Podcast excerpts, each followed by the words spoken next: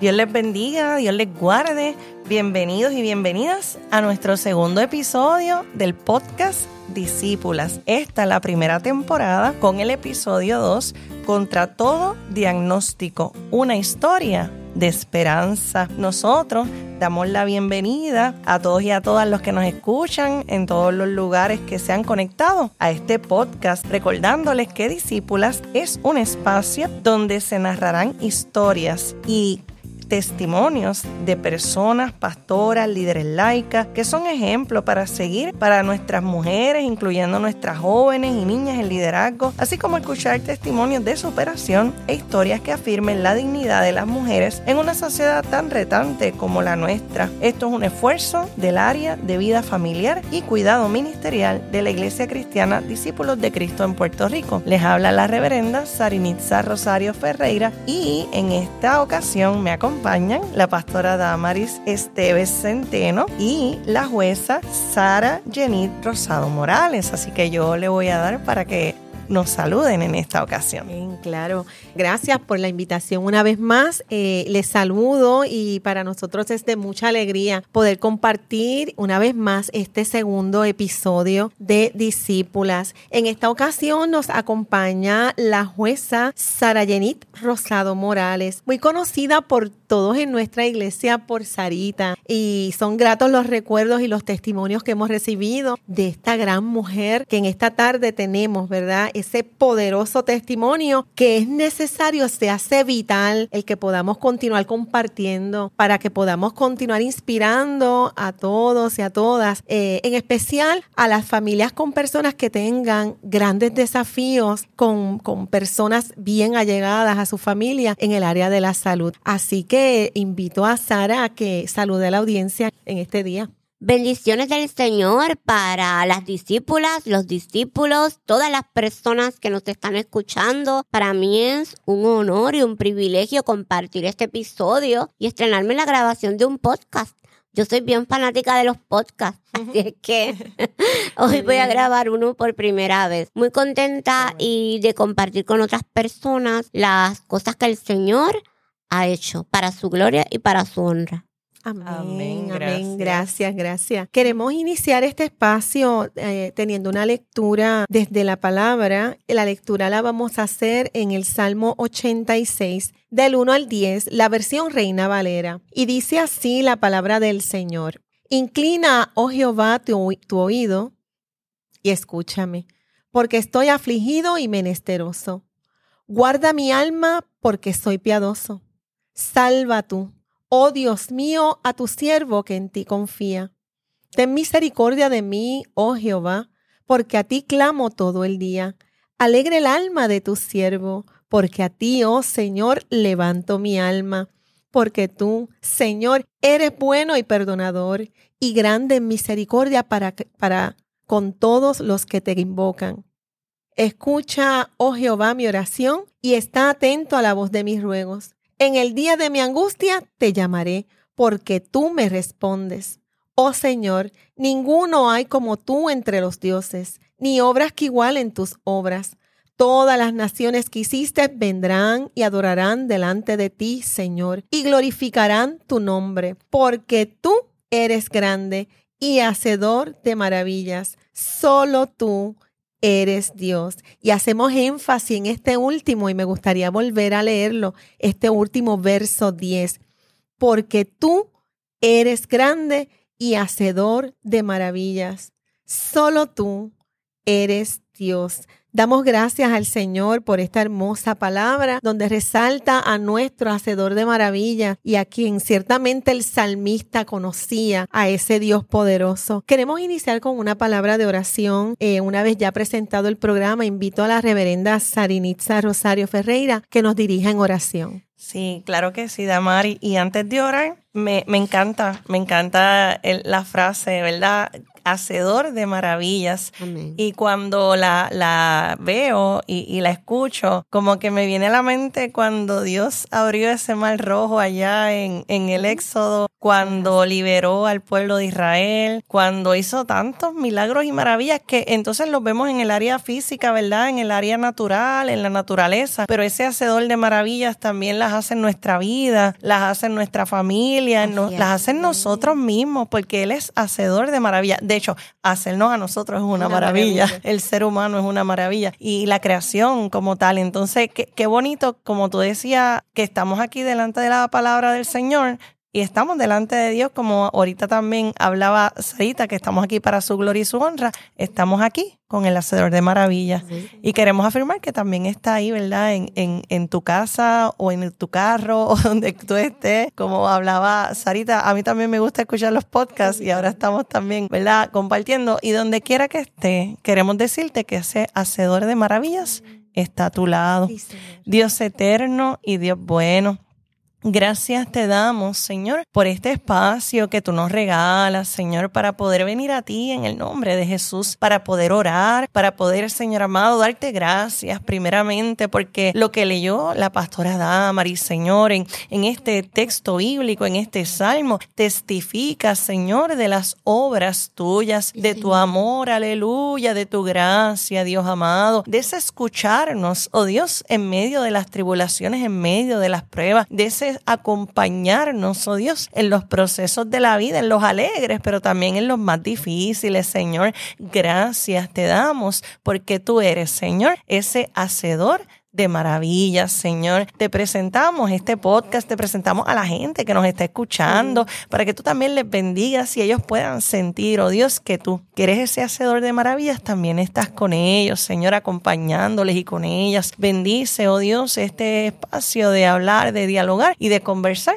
acerca de las maravillas que tú haces en nuestras vidas. Te damos gracias, Señor, por la vida de Sarita, por la vida, Señor, de su familia y gracias, Señor, por las maravillas que tú has hecho en ella y en cada uno de nosotros y nosotras. Te honramos, te bendecimos, oh Dios, y oramos en el nombre de Jesús. Amén. Amén. Aleluya. Y hablando de eso, de las maravillas que el Señor hace, nosotros tenemos como invitada a, a una mujer que ha visto las maravillas de Dios en su vida, que hemos escuchado quizás muchas veces en predicaciones donde ella ha compartido su testimonio, pero hoy queremos aquí en Discípulas que pueda ella compartirnos acerca de su testimonio, de sus vivencias. Y, y quisiéramos, Sarita, que nos pudieras contar un poco qué fue lo que tú tuviste que enfrentar ya cuando naciste, de verdad, el, nacimiento, que, que, ¿cuál fue ese desafío? ¿Cuál fue esa condición que, que con la cual tú tuviste que luchar?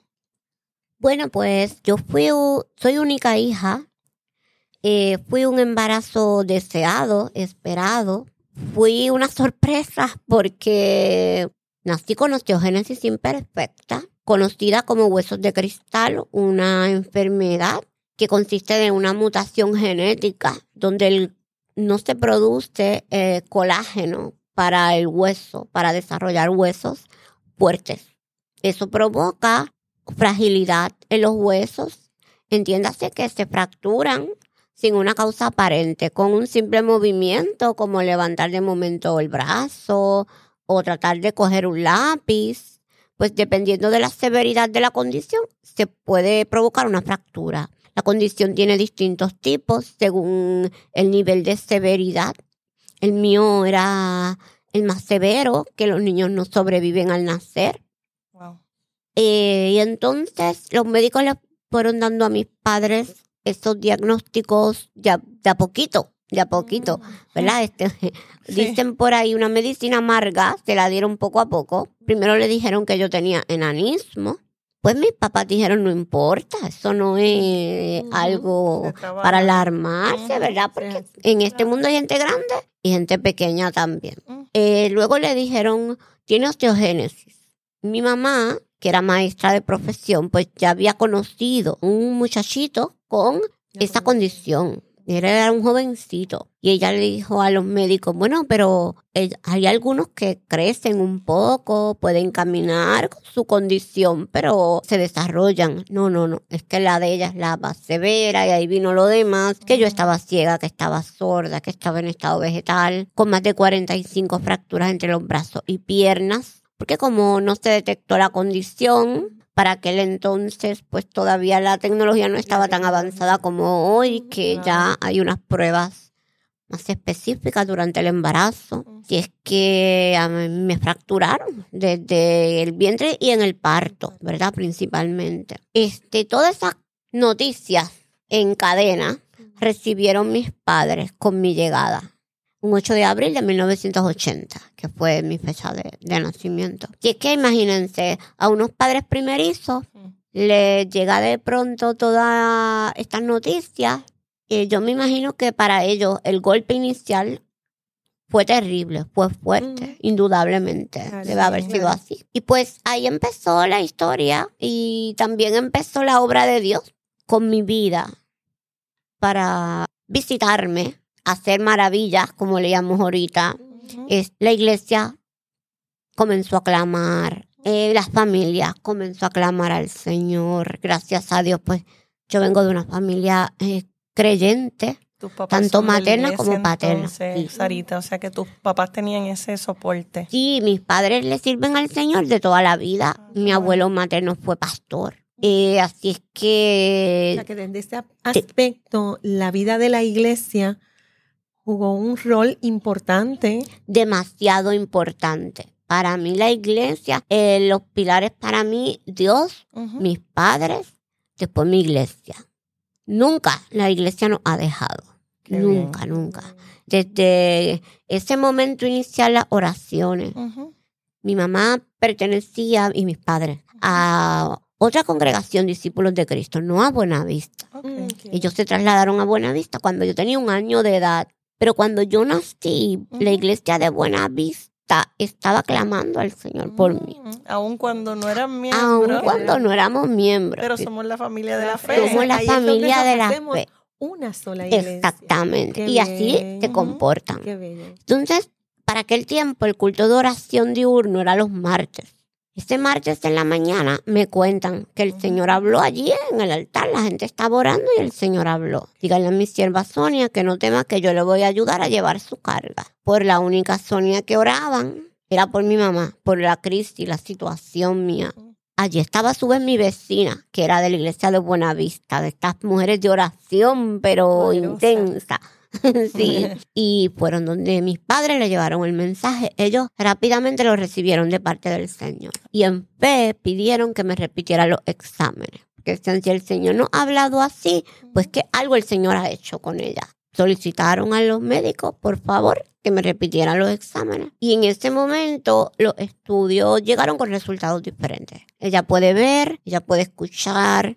Este, me cuentan que yo comencé a responder a los estímulos. Se notaba. Aún los, los ojos. Eh, los niños y las niñas con osteogénesis imperfecta, una de las características es que tenemos la esclera azul, lo blanco del ojo. Lo tenemos como azul grisáceo. Puede ponerse más oscuro según el día. Algunos dicen según si uno está enfermo, un virus o algo así, se pone más oscuro. Mami siempre me contaba que cuando yo nací, mis ojos eran sumamente oscuros, los dos casi no se distinguía. Eh, la niña de la esclera. Luego que el Señor hace este milagro, que me repite los exámenes, me dice, mira, ya a ti se te notaba la esclera azul, pero diferente. Oye, Sarita, y entonces eso fue a días de tu nacer. A días de yo nacer. O sea, que no es que pasó mucho tiempo. No, no, no. Estábamos las dos todavía hospitalizadas y oh. graves, porque ella también se vio malita en el parto. Sí, estábamos las dos delicadas eh, en el hospital. Y el Señor hizo ese, milagro a días de yo nacer. Dios lo sabe todo, ¿verdad? Todo. Sí. ¿Y cuándo hacer ese milagro y esa maravilla, verdad? Eso, así, y de ahí pues le dijeron a mis padres, miren, ella puede vivir toda una vida como un niño normal dentro de su condición. Pues claro, la condición, las fracturas, comenzando con que salí del hospital toda fracturada, que no encontraba ni por dónde tocarme. Mm. Que a los niños y a las niñas no, esos niños eran puestos bajo el cuidado de sus padres sin un entrenamiento de cómo lidiar con un bebé con osteogénesis. Porque a mis padres no les dieron una charla, una orientación, una demostración de cómo la cargas, cómo la cambias de ropa, cómo un niño recién nacido, usted sabe que mm. requiere mucho cuidado. Sí. Y todas esas cosas. Hoy en día entiendo que la situación es un poco mejor. Sí, hay grupos de apoyo, etc. Sí, y a veces yo digo un poco porque no siempre los entrenan todavía. Ujú, no O sea, siempre. Mis padres han tenido que entrenar a otros padres de bebé. Que hay gente conocida que ha llamado bueno. para mire. que les den tips Tips, sí, Sí, importante. sí. bien. Sí. y de cómo cargarlos sobre todo y hacer ciertas tareas diarias, hasta la higiene, porque cómo bañarlo. cómo bañarlo, cuidado, cambiarlo de ropa, un bebé que a veces se pone a llorar y a llorar y hay que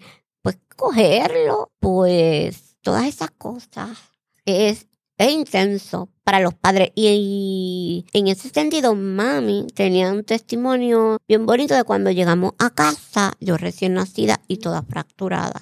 Me sacaron del hospital en una canastilla, ¿verdad? De esas que se usaban de para los bebés. Y los entonces- Moisés. los Moisés. Sí, estilo Los Moisés. Moisés. sí. Y de ahí con todo y canastilla dice que me metieron al Moisés cuando llegaron a casa. Pero entonces yo empecé a llorar, a llorar, a llorar. Y como la coge.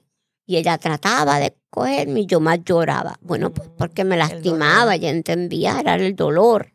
Decía, Señor, ¿pero ¿y qué yo voy a hacer ahora? Pues entonces ella se arrodilló al lado del Moisés y lloró. Le dijo, Señor, que mis manos sean tan suaves como las plumas de las aves Qué bello. para que yo pueda cunar a mi hija no le dé dolor.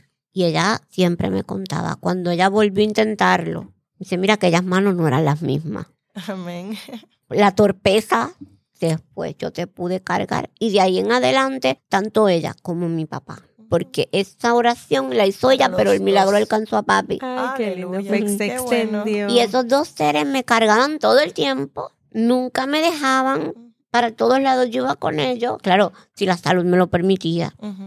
Me cambiaban de ropa, o sea, todas las tareas, todos los paseos, todas las cosas que había que hacer, las múltiples visitas al médico y al ortopeda sobre todo, eh, lo podían hacer sin fracturarme. Mis papás a mí no me fracturaron. De sus manos, yo Wow, recibí una hermoso. fractura jamás. Eran fracturas, pues, aleatorias, por decirlo así, cosas que pasaban por movimiento eh, sin causa o movimientos automáticos que uno hace y ahí se fractura o que otras personas sin saberlo me tocaran y me fracturaban, ¿verdad? Este, de buena fe, no de mala fe, pero me fracturaban al fin. Pues la condición consistió en mi caso, ¿verdad? Y luego de ese milagro del Señor, el lidiar con fracturas prácticamente a diario. Wow. Era todos los días Todos los días. una fractura, el- la visita al ortopeda, Doloroso, ¿verdad, Sarita? bien doloroso. Este, yo sí padecía muchos dolores en los huesos y en los músculos, porque tenía los músculos bien debilitados. Y yo a veces pienso que el dolor muscular era hasta peor que el de hueso, porque el de hueso tan pronto me inmovilizaban, al rato se mejoraba. El muscular me acompañaba mucho tiempo. Y a veces me acuerdo que son músculos como que eh, era un movimiento como tembloroso. Yo decía brincaban, no, no, y me dolía mucho. Así que sí, fue una niñez en ese sentido, ¿verdad?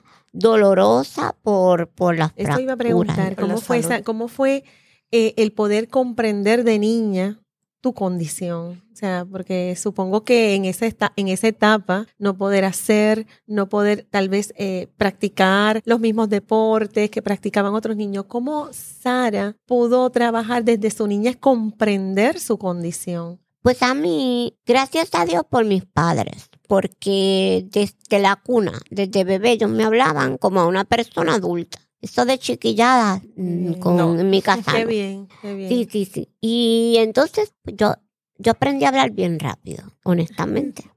Y es que mm, ellos me explicaban, primero, el milagro que el Señor había hecho conmigo. Yo lo conocía desde bebé, desde la cuna. Y que le diera las gracias al Señor. Cuando me sentía muy adolorida, pues vamos a orar. Y ejerce tu fe. Ora. Y yo misma oraba. Y puedo dar testimonio de que el Señor obraba. Me calmaba, me ayudaba, yo lo sentía. Esa, eh, desde niña. es que niña. siempre. Y entonces me explicaban cuál era mi condición y tú te tienes que cuidar, ¿verdad? Me decían, no dejes que te toquen. Porque no te vayan a fracturar. Así que si alguien venía donde mí, yo muy amablemente le decía, no me toques. Ok. Bueno, importante, Sí, porque ese el límite saludable para ti. Sí, Es que la me-. Claro, claro. Sí. Entonces me explicaban como que tú tienes, eh, mami siempre me decía, te tienes que mover delicadamente. Ajá. También. Te puedes mover, pero con delicadeza. No hagas movimientos bruscos. Para los deportes y las cosas, pues eh, yo no me cuestionaba que no podía hacer o que porque siempre me reforzaban lo que sí yo podía hacer. Excelente, excelente. podía participar. Yo miraba, pues yo siempre la líder y con los nenes tenía, ¿verdad? Este, siempre, siempre era pues bastante líder en esos grupos Oye, infantiles. Sarita, perdona que te interrumpa. Me parece súper importante destacar eso que tú has dicho, cómo los padres Sí, pueden pues, empoderar a empoderar. sus hijos. Definitivamente. Ese énfasis, como tú acabas de decir, no a lo que no puede hacer, sino a lo que pueden hacer. Correcto. Eh, enfocarse en eso, en la crianza, ¿verdad? Porque a veces hay tantas cosas, tantas presiones, tantas presiones externas, que si el nene no está en el deporte, que si... A veces los papás compiten entre ellos por esas cosas. y los comparan los y les comparan. hacen gran daño a sus Mucho hijos. le afectan su autoestima. Sin embargo, tus papás vieron todas las potencialidades que el Señor había puesto en Lo ti sí y al las Señor. destacaron, ¿verdad? Sí, y siempre me, me, buscaban, por ejemplo, yo no podía apretar el lápiz para escribir y me cansaba escribiendo y a veces tenía una mano enyesada casi siempre. Así es que yo soy ambidiestra por necesidad eh, al día de hoy y, y me saca de apuro todo el tiempo hasta trabajando. Yo escribo con ambas manos, pero no podía apretar el lápiz. Junto con mis maestros se pusieron de acuerdo para que yo usara un bolígrafo, de esos bolígrafos que se borran Porque a veces honestamente no se entendía lo que yo escribía porque no podía apretar ese lápiz. Y ese tipo de cosas. Yo quería tocar piano, pero en mi niñez no podía hacerlo todavía porque no tenía la fuerza para apretar las teclas del piano. Lo intenté, no pude. Quise tocar una cítara, no pude porque no podía con las cuerdas tampoco. Pues me pusieron en unas clases de canto. Eso sí lo podía hacer Mm, qué bien. Eh, distintas cosas para llenar también los espacios, suplir necesidades eh, sociales, cognitivas también, porque pues esa fue una recomendación, como salí con una inteligencia superior, pues a ver, ella tiene que tomar cursos avanzados, tiene que esto, tiene que aquello, pero mis padres decían no, porque esos cursos avanzados que eran en la universidad son un ambiente que ella no está preparada porque ella es una niña todavía Y en nuestra casa era un ambiente sano. Sí. Entonces, pues entonces, ¿cómo se llenan esas necesidades? Pues con otras, otros intereses, ¿no? Pero buscando siempre lo que yo podía hacer. Mi estatura pequeñita, pues yo no me sentía mal por ser chiquita. Yo mido tres pies. Justamente. Eh, 36 pulgadas. Entonces, pues siempre me dijeron, tú eres pequeña, no te molestes si las personas te miren, porque recuerda que tú eres diferente, pero eres bonita. Claro. Y entonces mami siempre me decía, si yo a veces me quedo mirándote porque me estás curiosa y te ve, y yo vivo contigo, pues, pues como los demás que nunca te han visto se van a sentir curiosos, pero no lo hacen de maldad. Si te preguntan por tu condición, explícales y aprovecha y así lo educa. Toda esa mentalidad desde niña yo la tuve y al día de hoy, ¿verdad? Porque aún la gente me mira, aún la gente me pregunta, eh, aún la gente a veces trata, piensan que yo soy una nena o, o una muchachita o, ¿verdad? Eh, Una jovencita es- y no me molesta, no me molesta. Lo educo si puedo y los bendigo y, y sigo. Sí. ¿Y ¿Qué, qué te motivó a elegir la carrera profesional que hoy, hoy, verdad, sirves a nuestro país? Y cuenta, cuéntale a la audiencia cuál, qué- cuál fue tu mayor motivación. Yo tuve dos motivaciones y pues quizás ustedes se rían. La primera fue el famoso caso en Puerto Rico del Cerro Maravilla. Oh, Mira. un caso Yo era nena y no me perdía las vistas. Ah, Para mí aquello era sí. eh, lo máximo, ¿verdad? Y aquel fiscal, que fue el licenciado doctor Rivera Cruz, que en paz descanse. que era cristiano. Sí, sí, en un tiempo él perseveró en Buenavista, su familia, su hija, sus hijos son grandes amigos míos y su primera esposa también. Eh, pero él eh, y ese suceso a mí me cautivó mucho. Entonces yo tenía poca edad para entonces. Yo creo que yo tendría quizás cinco años. Antes de eso ya había visto una procuradora de familia en una vista que tuvimos que ir por un accidente de tránsito que mi papá tuvo, entonces yo iba en el vehículo y demás. Y a mí me gustó mucho la, el rol de la procuradora de familia, porque estaba defendiendo efectivamente a personas incapacitadas, varios menores de edad. Esos casos se ven varios en aquel momento, ¿verdad? Vimos varias vistas corridas allí mientras esperábamos. Y yo le dije a mis padres, yo quiero ser como esa procuradora. Y eras pequeñita, Ahí yo tendría ¿no? como tres años.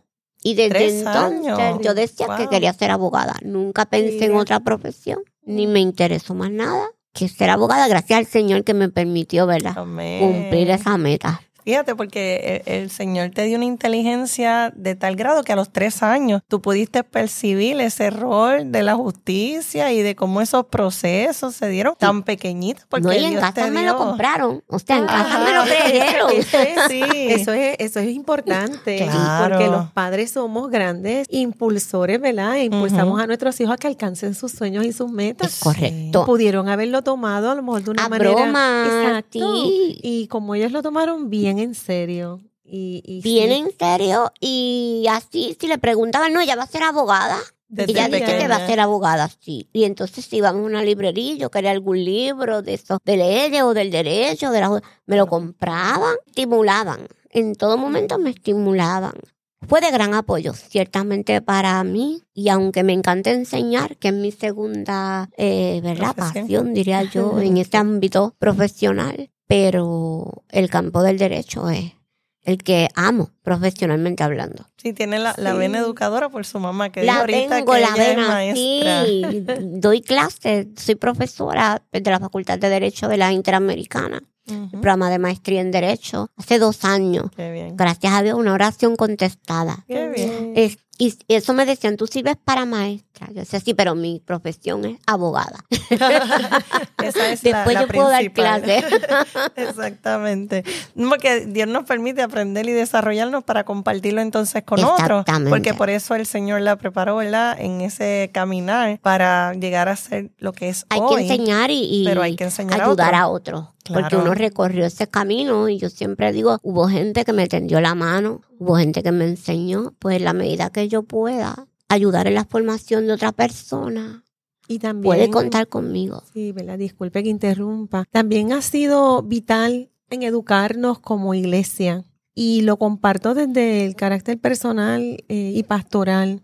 Yo recuerdo cuando invitábamos a Sarita a nuestros templos a llevar un testimonio tan poderoso. Ujú. Ella a lo mejor no me recuerda, pero yo sí lo recuerdo. Y yo verí, yo, vi- yo observaba aquellas barreras arquitectónicas que teníamos y que muchas veces limitaban o hacían un esfuerzo aún más grande con sus padres y todo lo hacían con una alegría y con un gozo de poder llevar y testificar Sí. lo que Dios hacía. Nunca olvido en una de nuestras convenciones aquella palabra donde nosotros teníamos que como iglesia estábamos siendo desafiados a construir nuestros templos de una manera para que las personas con discapacidad, la que fuese, yo tenía personas de la tercera edad donde a veces se le dificultaba subir las escaleras. Es correcto. Y yo sí recordé cuando nosotros comenzamos a darle un refresh luego, luego del huracán María en la iglesia en Monteverde y yo recordaba eso latía en mi corazón. Y yo decía, tenemos que hacer una rampa y tenemos que hacer una rampa para, para ir despertando en nuestras iglesias. O sea que la educación no se quedó únicamente, eh, ¿verdad? Para un sector por una condición de salud, sino que trascendió a nuestras iglesias y yo quiero que sepa que llegó, llegó a, a mi corazón y, y es algo que muchos de nosotros, yo estoy seguro que lo tomamos en cuenta y en consideración. Yo para he visitado varias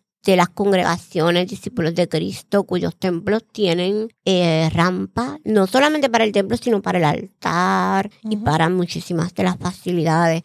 Y a mí me da mucha alegría, porque yo no solamente pienso en las personas con sillas de ruedas. Claro. De hecho, las sillas de ruedas que yo tengo actualmente, que tengo dos, se elevan. Se elevan muchísimo, son bien altas. Que si yo no puedo subir a un altar a predicar, igual yo la elevo.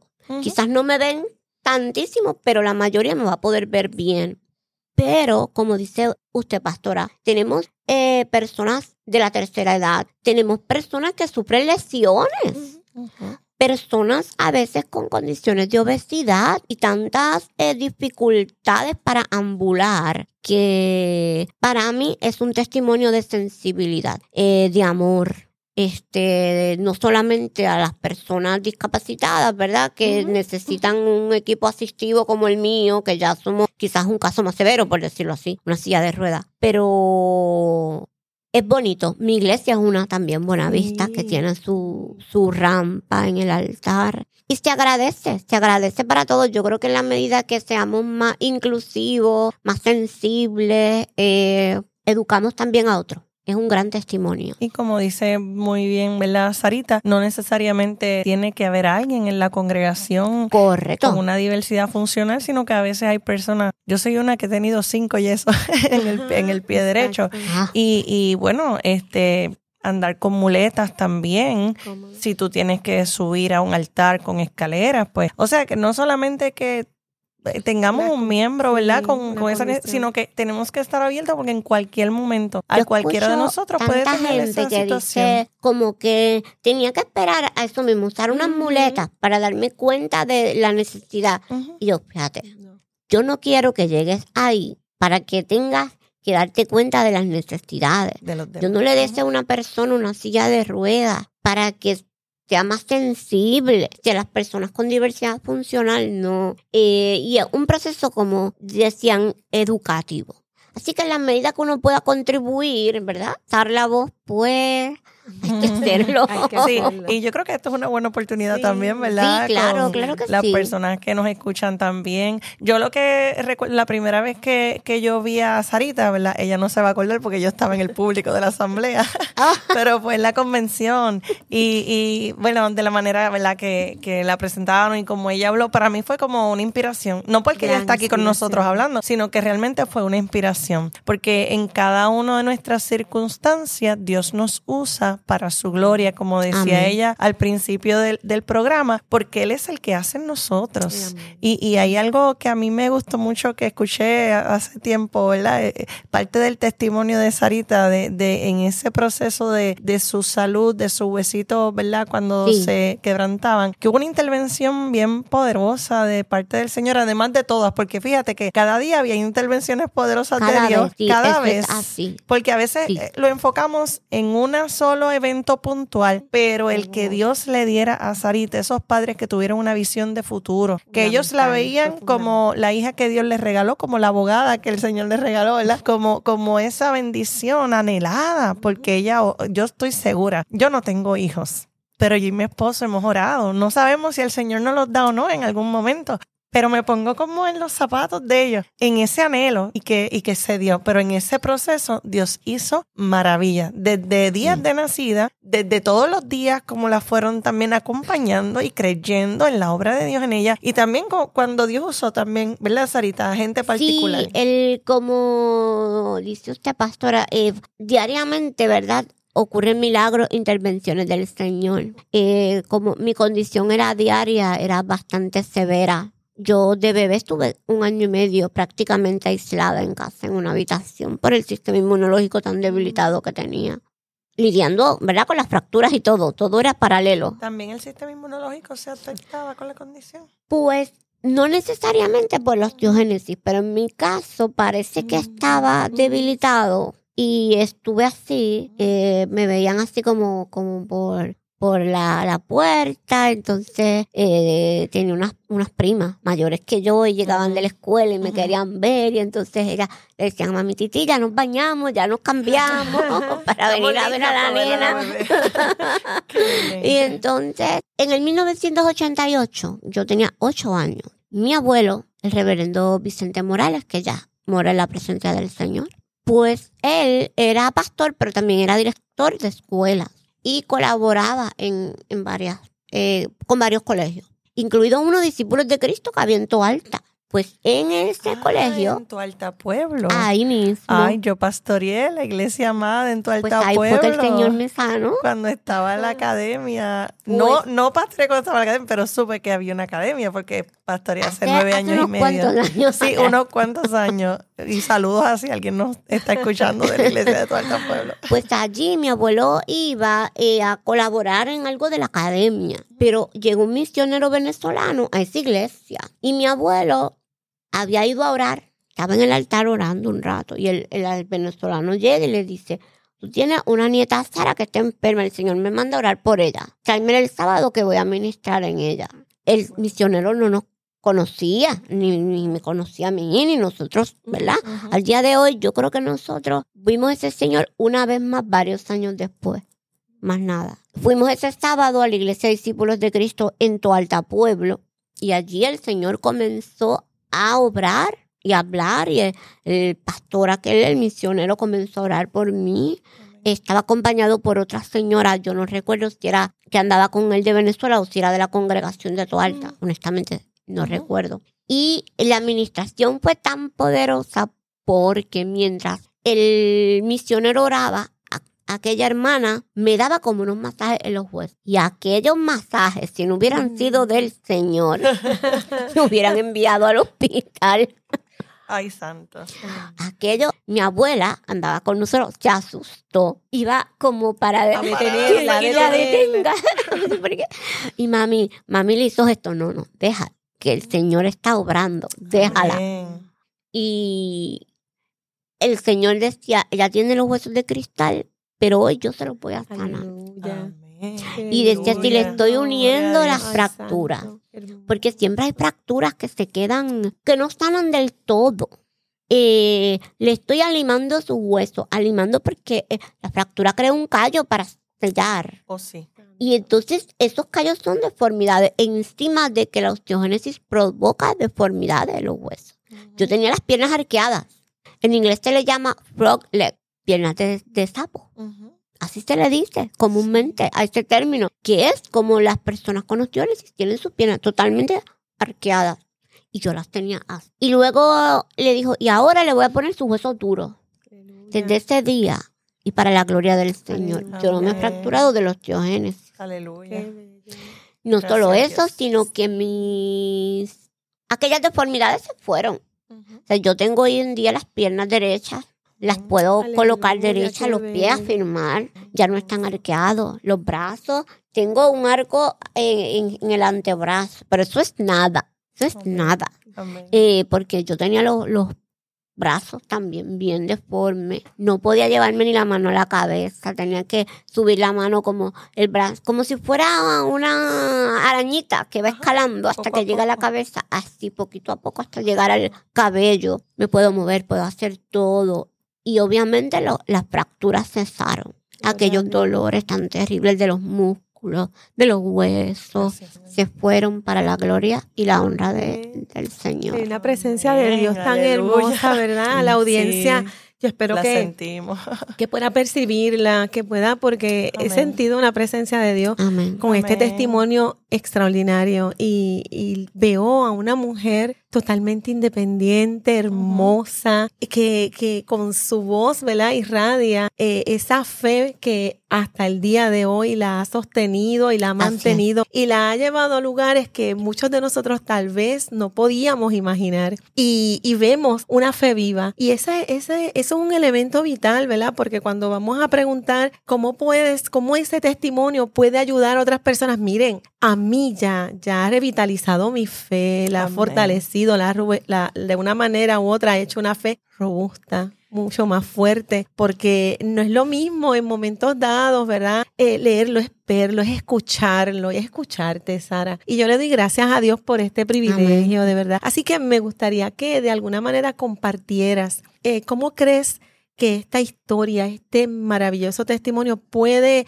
ayudar a otras personas que estén pasando por una situación similar. ¿Qué mensaje le darías a las familias que estén pasando por situaciones como esta? Bueno, primero a, las personas que están atravesando por esta situación, que, que se aferren a la fe, que se aferren a Cristo, el autor y consumador de la fe. que luchen, no se den por vencidas.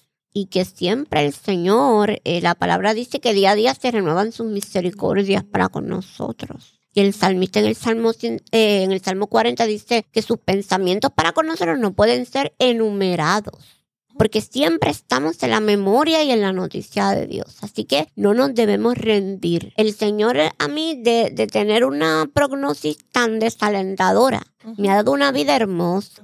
Yo tuve una niñez hermosa. Yo jugué con todo lo que quise, ¿verdad? Dentro de mi condición, como podía.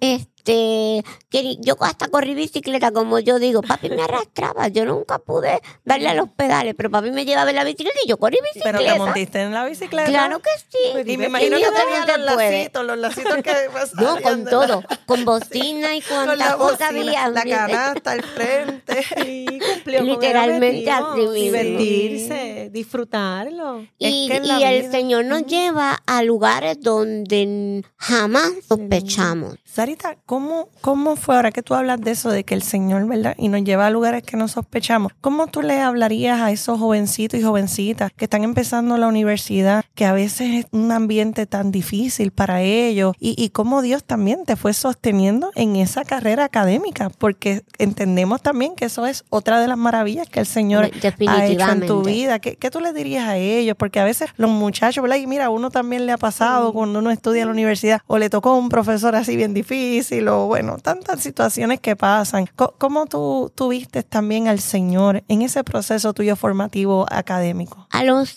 los jóvenes, las jóvenes que están en esos procesos de entrar a la universidad o que ya están en la universidad, tienen que colocar su carrera profesional y sus estudios en las manos del Señor. Pedir dirección a Dios. Yo siempre decía que quería ser abogada, pero cuando me llegó el momento de, elegir carrera y solicitar a la universidad, me entró el susto porque dije, Señor, yo no te he preguntado si tú quieres que yo sea abogada. Porque si tú quieres otra cosa, y de, ay, Señor, pues yo empecé a orar Señor, y eso era Dios y yo porque nadie sabía que yo estaba orando por eso, pero yo tenía un temor y un susto porque yo decía, Dios mío, si tú me mandas a hacer otra cosa, yo lo voy a hacer, pero tú sabes que yo anhelo ser abogada. Bueno, el Señor me habló a través de un pastor discípulo de Cristo. que tampoco sabía nada y me dice, el Señor te manda este mensaje y me autorizó a mis estudios. Yo vi la mano de Dios porque me hizo promesas de sostenerme, porque cuando nosotros ponemos las metas en las manos del Señor y en su voluntad, ¿verdad? Nos sometemos a su voluntad. Él nos sostiene que si encontramos profesores hostiles, que si encontramos gente que nos va a discriminar, que si encontramos personas que no quieren ser nuestros amigos o que nos rechazan por nuestro estilo de vida.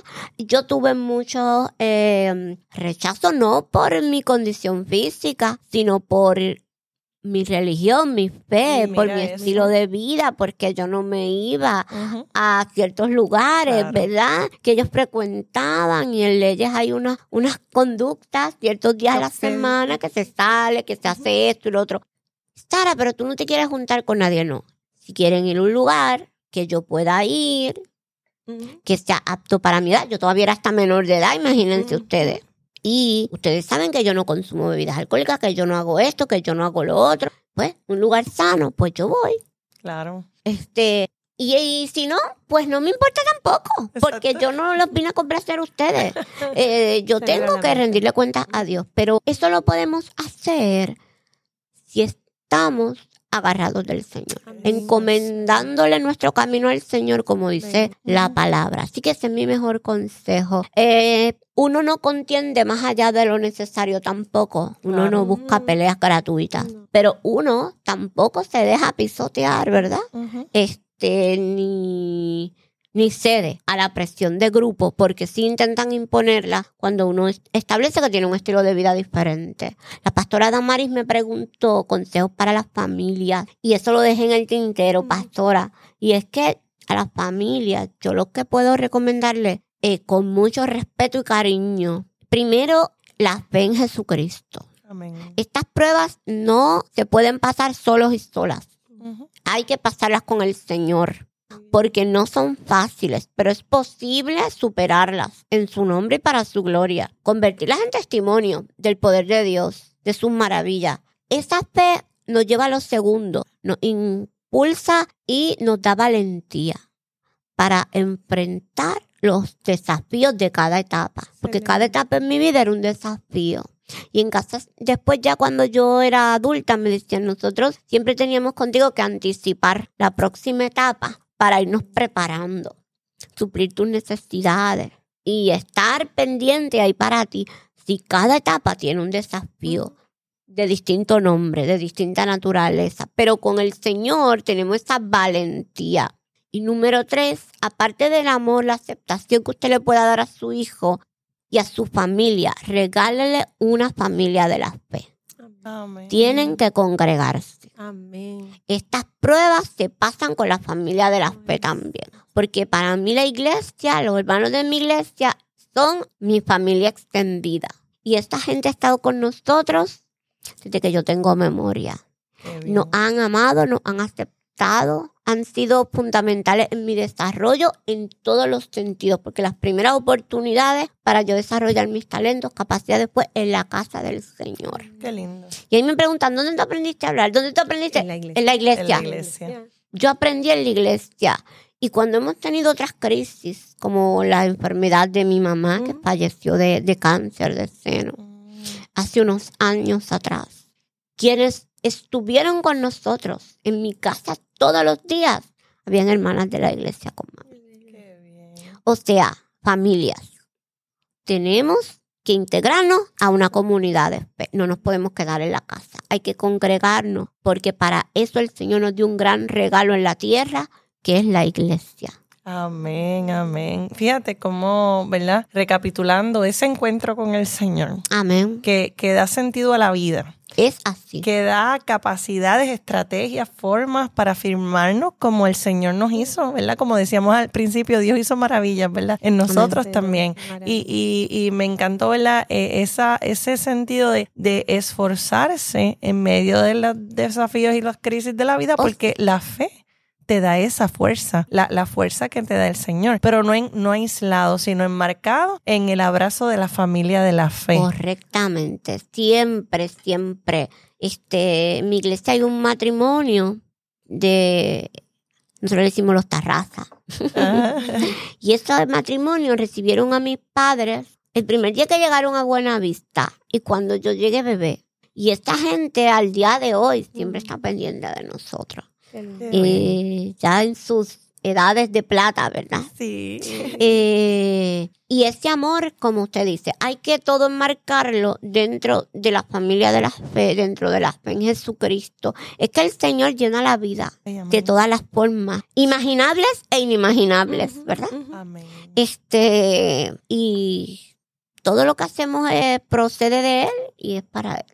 Es para Él, porque somos de Él y en Él nos movemos y en Él estamos. ¿verdad?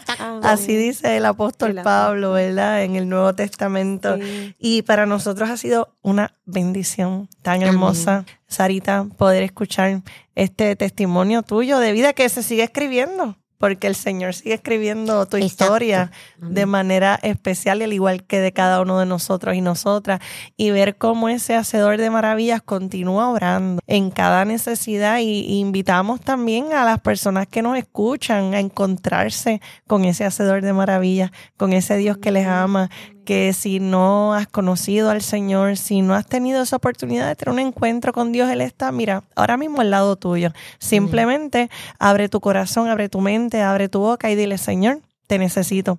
Hay un texto en la Biblia que es tan corto pero tan esencial que dice, y todo el que invocare el nombre del Señor será salvo.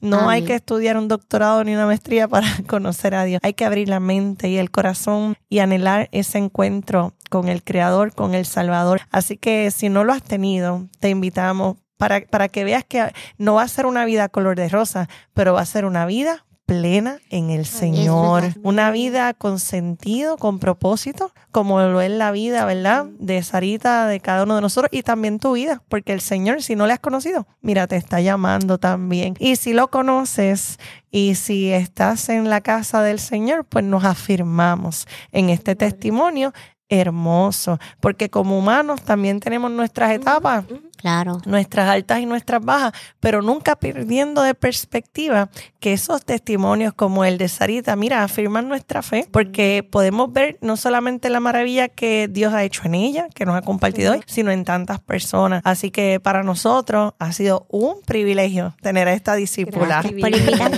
Discípula del Señor. Y como ella ha estado con nosotros y nos ha bendecido tanto, nosotros queremos que usted también, mira, comparte el podcast discípula con alguna otra persona, mujer, hombre, caballero, dama, niño, eh, eh, anciano, joven, porque esto, en, en el libro de Daniel hay una parte que a mí me gusta mucho que dice, conviene que yo declare las maravillas y los prodigios que Dios ha hecho en mí.